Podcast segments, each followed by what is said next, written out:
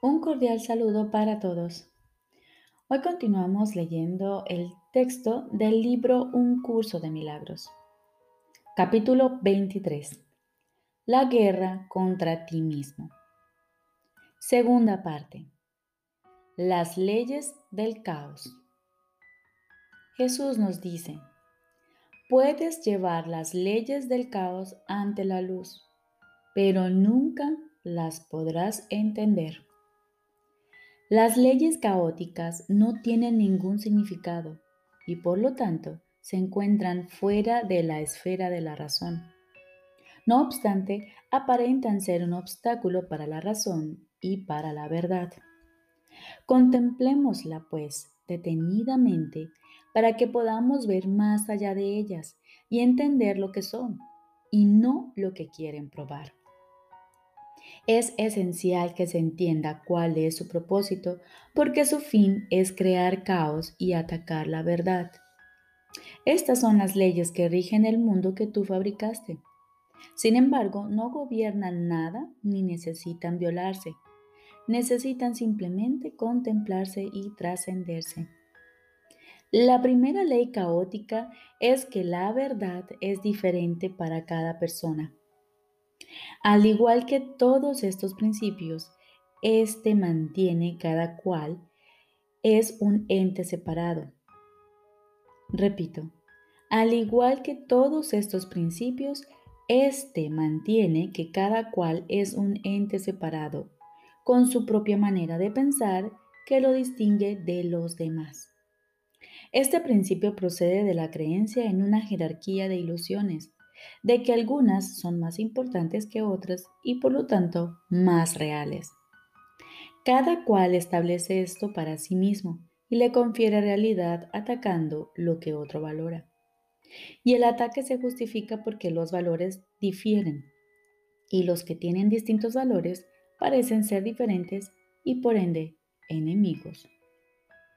Observa cómo parece ser esto un impedimento para el primer principio de los milagros, pues establece grados de verdad entre las ilusiones, haciendo que algunas parezcan ser más difíciles de superar que otras. Si uno pudiese darse cuenta de que todas ellas son la misma ilusión y de que todas son igualmente falsas, sería fácil entender entonces por qué razón los milagros se aplican a todas ellas por igual. Cualquier clase de error puede ser corregido precisamente porque no es cierto. Cuando se lleva ante la verdad, en vez de ante otro error, simplemente desaparece. Ninguna parte de lo que no es nada puede ser más resistente a la verdad que otra. La segunda ley del caos, muy querida por todo aquel que venera el pecado, es que no hay nadie que no peque y por lo tanto todo el mundo merece ataque y muerte. Este principio, estrechamente vinculado al primero, es la exigencia de que el error merece castigo y no corrección, pues la destrucción del que comete el error lo pone fuera del alcance de la corrección y del perdón. De este modo, interpreta lo que ha hecho como una sentencia irrevocable contra sí mismo que ni siquiera Dios mismo, Dios mismo puede revocar. Los pecados no pueden ser perdonados al ser la creencia de que el Hijo de Dios puede cometer errores por los cuales su propia destrucción se vuelve inevitable. Piensa en las consecuencias que esto parece tener en la relación entre padre e hijo. Ahora parece que nunca jamás podrán ser uno de nuevo pues uno de ellos no puede sino estar por siempre condenado y por el otro. Ahora son diferentes y por ende enemigos. Y su relación es una oposición de la misma forma en que los aspectos separados del Hijo convergen únicamente para entrar en conflicto, pero no para unirse. Uno de ellos se debilita y el otro se fortalece con la derrota del primero y su temor a Dios y el que se tienen entre sí parece ahora razonable, pues se ha vuelto real por lo que el Hijo de Dios se ha hecho a sí mismo y por lo que le ha hecho a su Creador. En ninguna otra parte es más evidente la arrogancia en la que se basan las leyes del caos que como sale a relucir aquí. He aquí el principio que pretende definir lo que debe ser el creador de la realidad, lo que debe pensar y lo que debe creer, y creyéndolo, cómo debe responder. Ni siquiera se considera necesario preguntarle si eso que se ha decretado que son sus creencias es verdad. Su hijo le puede decir lo que ésta es y la única alternativa que le queda es aceptar la palabra de su hijo o estar equivocado. Esto conduce directamente a la tercera creencia descabellada que hace que el caos parezca eterno pues si Dios no puede estar equivocado, tiene entonces que aceptar la creencia que su hijo tiene de sí mismo y odiarlo por ello. Repito, esto nos conduce directamente a la tercera creencia descabellada que hace que el caos parezca ser eterno. Pues si Dios no puede estar equivocado, tiene entonces que aceptar la creencia que su hijo tiene de sí mismo y odiarlo por ello. Observa cómo se refuerza el temor a Dios por medio de este tercer principio. Ahora se hace imposible recurrir a Él en momentos de tribulación, pues Él se ha convertido en el, entre comillas, enemigo que la causó y no sirve de nada recurrir a Él. La salvación tampoco puede encontrarse en el Hijo, ya que cada uno de sus aspectos parece estar en pugna con el Padre y siente que su ataque está justificado. Ahora el conflicto se ha vuelto inevitable e inaccesible a la ayuda de Dios, pues ahora la salvación jamás será posible, ya que el Salvador se ha convertido en el enemigo. No hay manera de liberarse o escapar. La expiación se convierte en un mito y lo que la voluntad de Dios dispone es la venganza, no el perdón. Desde allí donde todo esto se origina, no se ve nada que pueda ser realmente una ayuda. Solo la destrucción puede ser el resultado final. Y Dios mismo parece estar poniéndose de parte de ello para derrotar a su Hijo. No pienses que el ego te va a ayudar a escapar de lo que Él te desea para ti. Esa es la función de este curso, que no le concede ningún valor a lo que el ego estima. El ego atribuye valor únicamente a aquello de lo que se apropia. Esto conduce a la cuarta ley del caos, que si las demás son aceptadas no puede sino ser verdad. Esta supuesta ley es la creencia de que posees aquello de lo que te apropias. De acuerdo con esta ley, la pérdida de otro es tu ganancia y por consiguiente no reconoce el hecho de que nunca puedes quitarle nada a nadie, excepto a ti mismo. Mas las otras tres leyes no pueden sino conducir a esto, pues los que son enemigos no se conceden nada de buen grado el uno al otro, ni procuran compartir las cosas que valoran y lo que tus enemigos ocultan de ti debe ser algo que vale la pena poseer, ya que lo mantienen oculto de ti. Todos los mecanismos de la locura se hacen patentes aquí. El enemigo, entre comillas, que se fortalece al mantener oculto el valioso legado que debería ser tuyo, la postura que adoptas y el ataque que infliges los cuales están justificados por la razón de lo que se te ha negado, y la pérdida inevitable que el enemigo debe sufrir para que tú te puedas salvar. Así es como los culpables declaran su inocencia. Si el comportamiento inescrupuloso del enemigo no los forzara a este vil ataque, solo responderían con bondad. Si el comportamiento inescrupuloso del enemigo no los forzara a este vil ataque, solo responderían con bondad. Pero en un mundo despiadado, los bondadosos no pueden sobrevivir, de modo que tienen que apropiarse de todo cuanto puedan o dejar que otros se apropien de lo que es suyo. Y ahora queda una vaga pregunta por contestar, que aún no ha sido explicada. ¿Qué es esa cosa tan preciada, esa perla de inestimable valor, ese tesoro oculto que con justa indignación debe arrebatársele a éste, el más pérfido y astuto de los enemigos? Debe de ser lo que siempre has anhelado, pero nunca hallaste. Y ahora entiendes, entre comillas, la razón de que nunca lo encontrarás. Este enemigo te lo había arrebatado y lo ocultó donde jamás se te habría ocurrido buscar. Lo ocultó en su cuerpo, haciendo que éste sirviese de refugio para su culpabilidad, de escondrijo de lo que es tuyo. Ahora su cuerpo se tiene que destruir y sacrificar para que tú puedas tener lo que te pertenece. La traición que él ha cometido exige su muerte para que tú puedas vivir. Y así solo atacas en defensa propia. Pero, ¿qué es eso que deseas que exige su muerte? ¿Cómo puedes estar seguro de que tu ataque asesino está justificado a menos que sepas cuál es su propósito? Aquí es donde el último principio del caos acude en tu auxilio.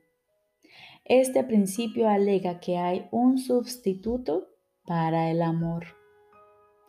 Esta es la magia que curará todo tu dolor, el elemento que falta que curaría tu locura. Esa es la razón de que tengas que atacar. He aquí lo que hace que tu venganza esté justificada. He aquí revelado el regalo secreto del ego, arrancado del cuerpo de tu hermano, donde se había ocultado con malicia y con odio hacia aquel a quien verdaderamente le pertenece. Él te quiere privar de ese ingrediente secreto que le daría significado a tu vida, el sustituto del amor, nacido de vuestra mutua enemistad, tiene que ser la salvación y no tiene sustitutos, pues solo hay uno. Y así el propósito de todas tus relaciones es apropiarte de él y convertirte en su dueño. Mas nunca podrás poseerlo del todo, y tu hermano jamás cesará de atacarte por lo que le robaste. Y la venganza de Dios contra vosotros dos tampoco cesará, pues en su locura Él tiene también que poseer este sustituto del amor y destruirnos a ambos. Tú, que crees ser cuerdo y caminar por la tierra firme en un mundo en el que se puede encontrar significado, considera lo siguiente.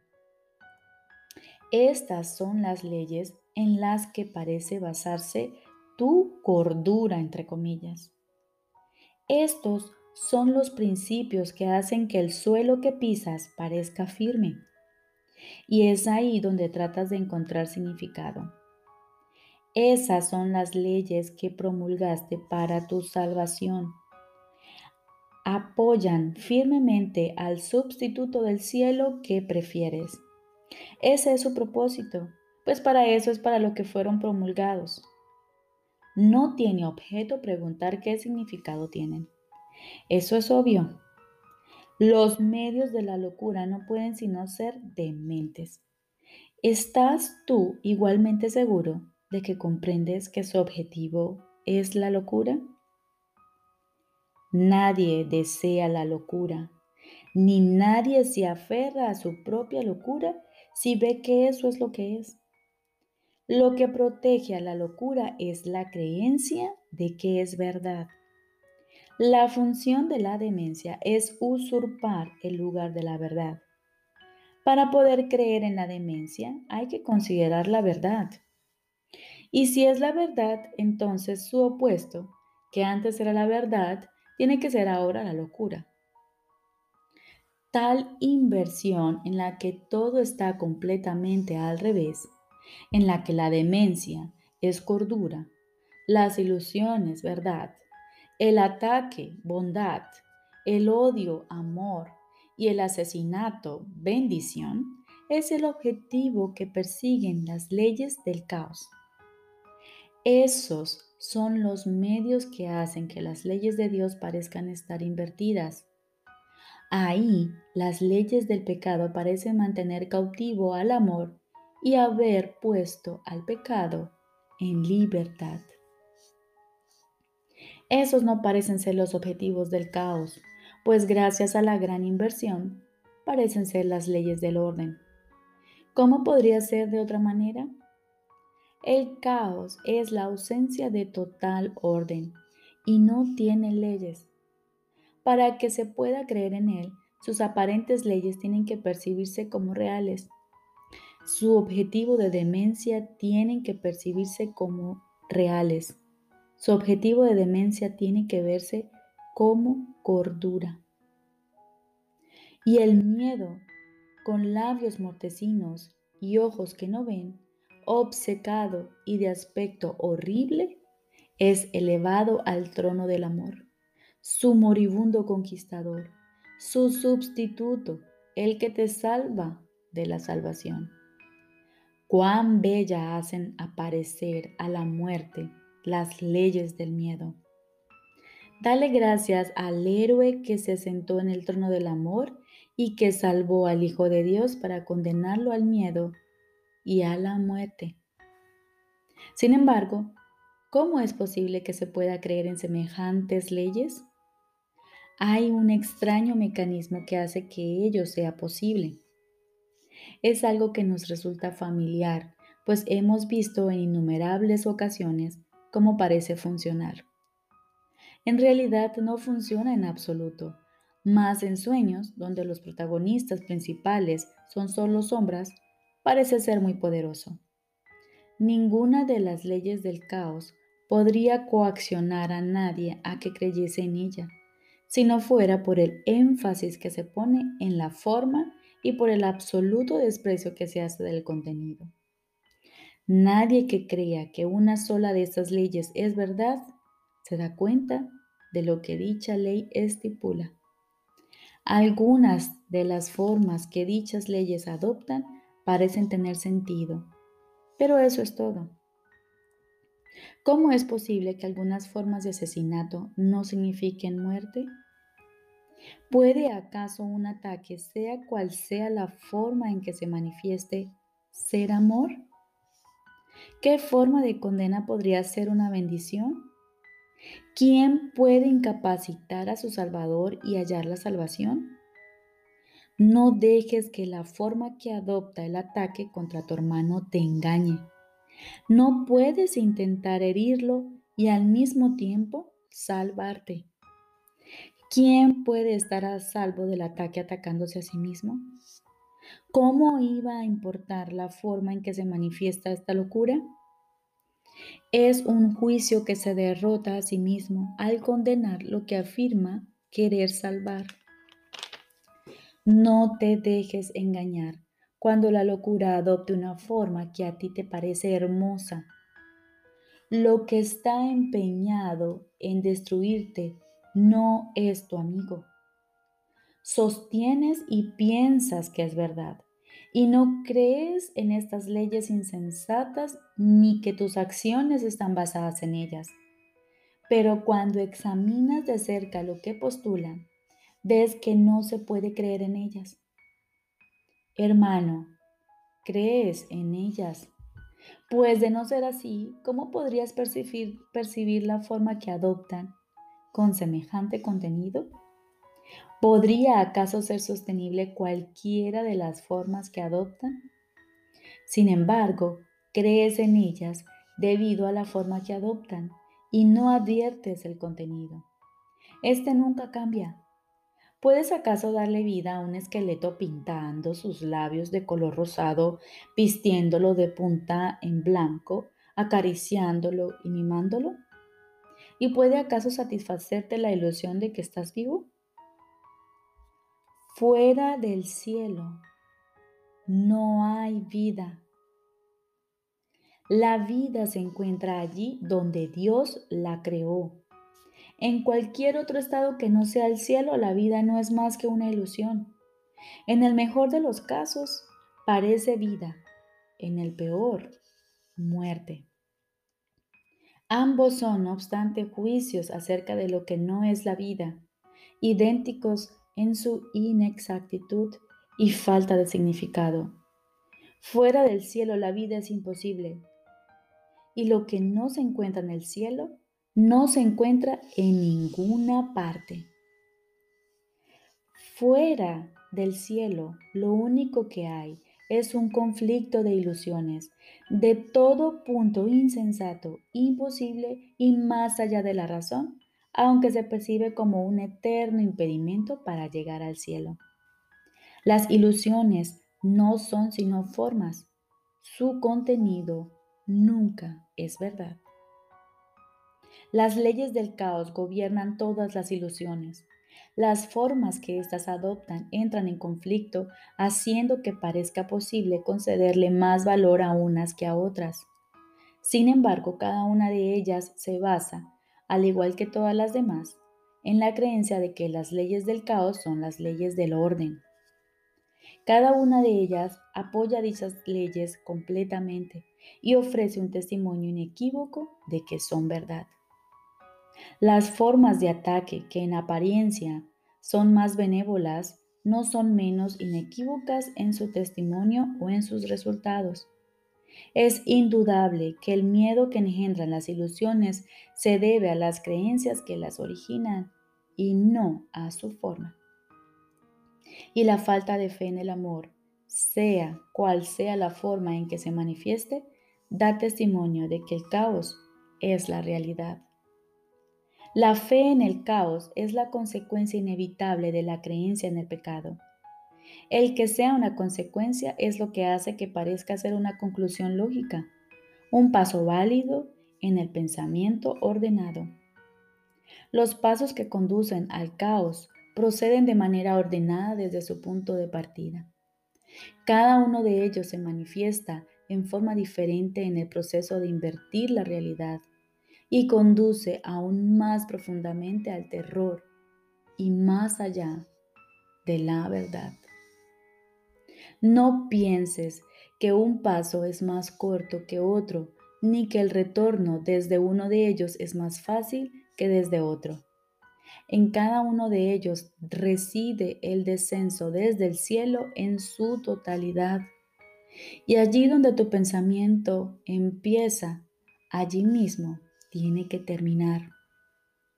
Hermano, no des ni un solo paso en el descenso hacia el infierno, pues una vez que hayas dado el primero, no podrás reconocer el resto como lo que son, y cada uno de ellos seguirá al primero. Cualquier forma de ataque te planta en la tortuosa escalera que te aleja del cielo. Sin embargo, en cualquier instante todo esto se puede deshacer ¿Cómo puedes saber si has elegido las escaleras que llevan al cielo o el camino que conduce al infierno? Muy fácilmente. ¿Cómo te sientes? ¿Estás en paz? ¿Tienes certeza con respecto a tu camino? ¿Estás seguro de que el cielo se puede alcanzar? Si la respuesta es no, es que caminas solo. Pídele entonces a tu amigo que se una a ti y te dé certeza con respecto al camino a seguir.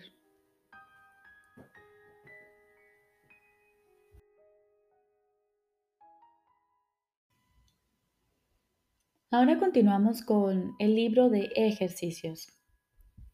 Lección número 182. Permaneceré muy quedo por un instante e iré a mi hogar.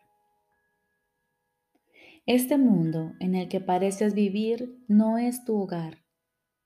Y en algún recodo de tu mente sabes que esto es verdad. El recuerdo de tu hogar sigue rondándote como si hubiera un lugar que te llamase a regresar. Si bien no reconoces la voz ni lo que ésta te recuerda. No obstante, sigues sintiéndote como un extraño aquí, procedente de algún lugar desconocido. No es algo tan concreto que puedas decir con certeza que eres un exiliado aquí. Es más bien un sentimiento persistente, no más que una leve punzada a veces, que en otras ocasiones apenas recuerdas. Algo que descartas sin ningún miramiento, pero que sin duda ha de volver a rondarte otra vez. No hay nadie que no sepa de qué estamos hablando. Sin embargo, hay quienes tratan de ahogar su sufrimiento entreteniéndose en juegos para pasar el tiempo y no sentir su tristeza. Otros prefieren negar que están tristes y no reconocen en absoluto que se están tragando las lágrimas. Hay quienes afirman incluso que esto de lo que estamos hablando son ilusiones y que no se debe considerar más que como un sueño. Sin embargo, ¿quién podría honestamente afirmar, sin ponerse a la defensiva o engañarse a sí mismo, que no sabe de lo que estamos hablando? Hoy hablamos en nombre de todo aquel que vaga por este mundo, pues en él no está en su hogar. Camina a la deriva enfrascado en una búsqueda interminable, buscando en la oscuridad lo que no puede hallar y sin reconocer qué es lo que anda buscando. Construye miles de casas, pero ninguna de ellas satisface a su desasosegadamente. mente. No se da cuenta de que las construye en vano. El hogar que anda buscando, él no lo puede construir. El cielo no tiene sustituto. Lo único que él jamás construyó fue el infierno. Tal vez pienses que lo que quieres encontrar es el hogar de tu infancia. La infancia de tu cuerpo y el lugar que le dio cobijo son ahora recuerdos tan distorsionados que lo que guardas es simplemente una imagen de un pasado que nunca tuvo lugar. Mas en ti hay un niño que anda buscando la casa de su padre, pues sabe que él es un extraño aquí. Su infancia es eterna, llena de una inocencia que ha de perdurar para siempre. Por donde quiera que este niño camine es tierra santa.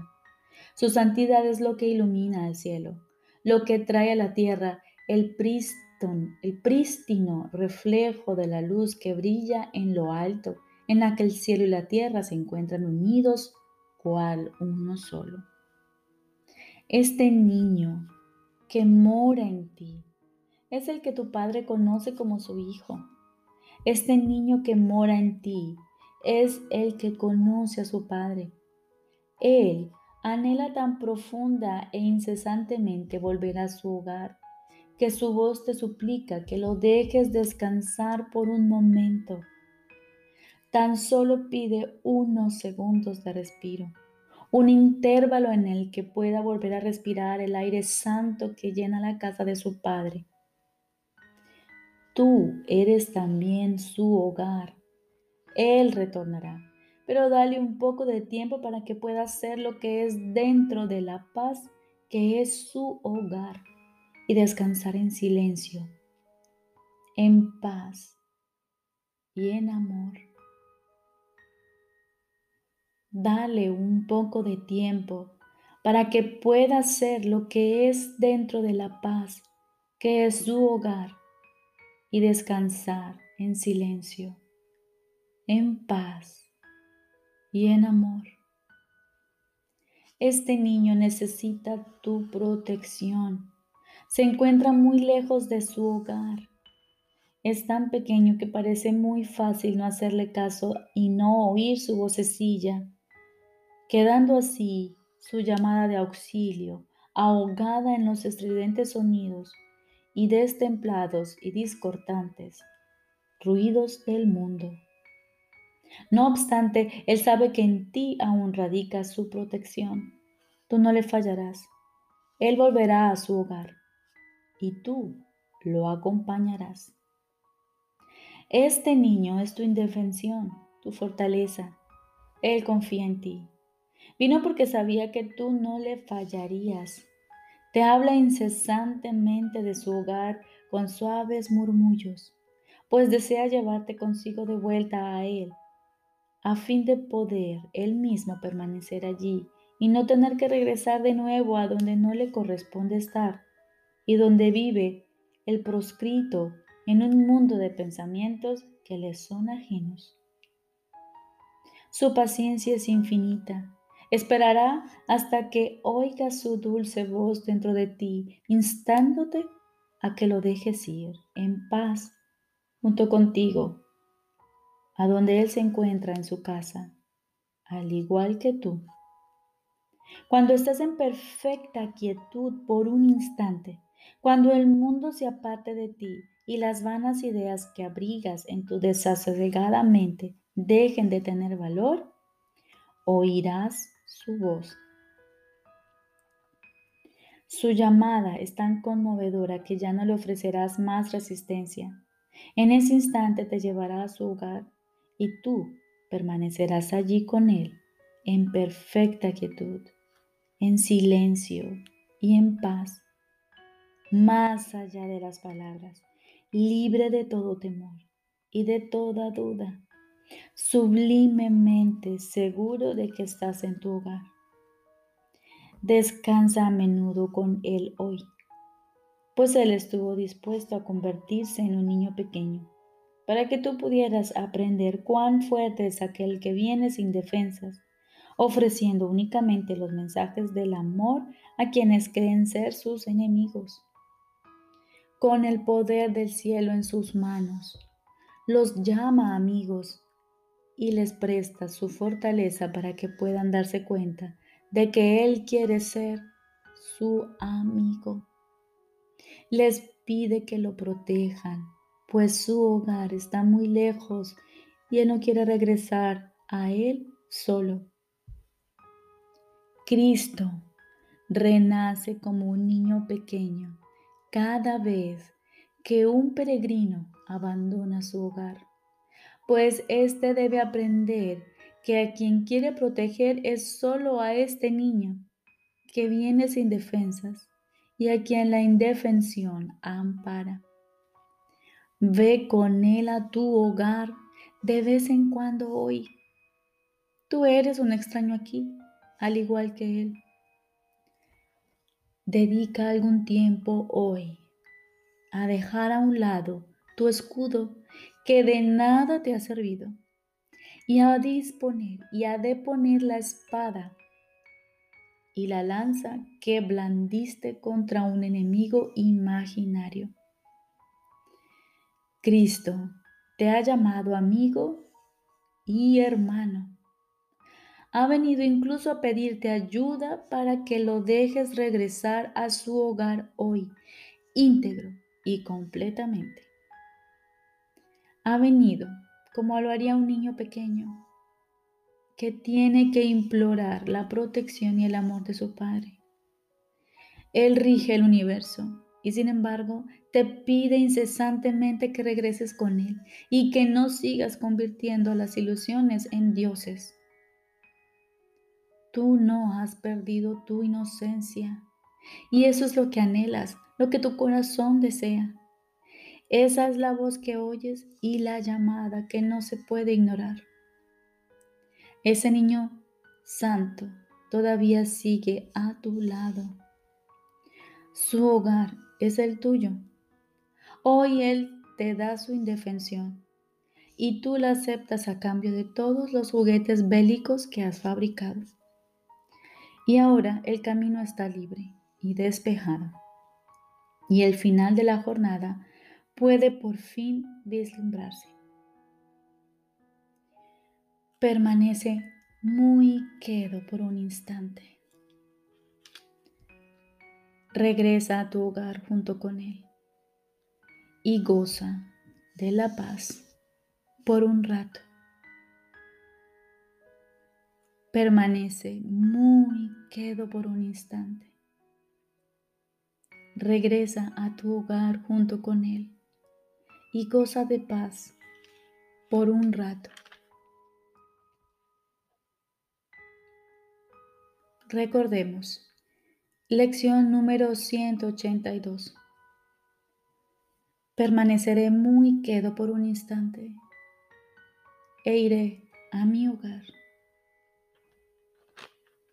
Hoy nos damos la oportunidad como todos los días y cada vez más, de permanecer muy quedos por un instante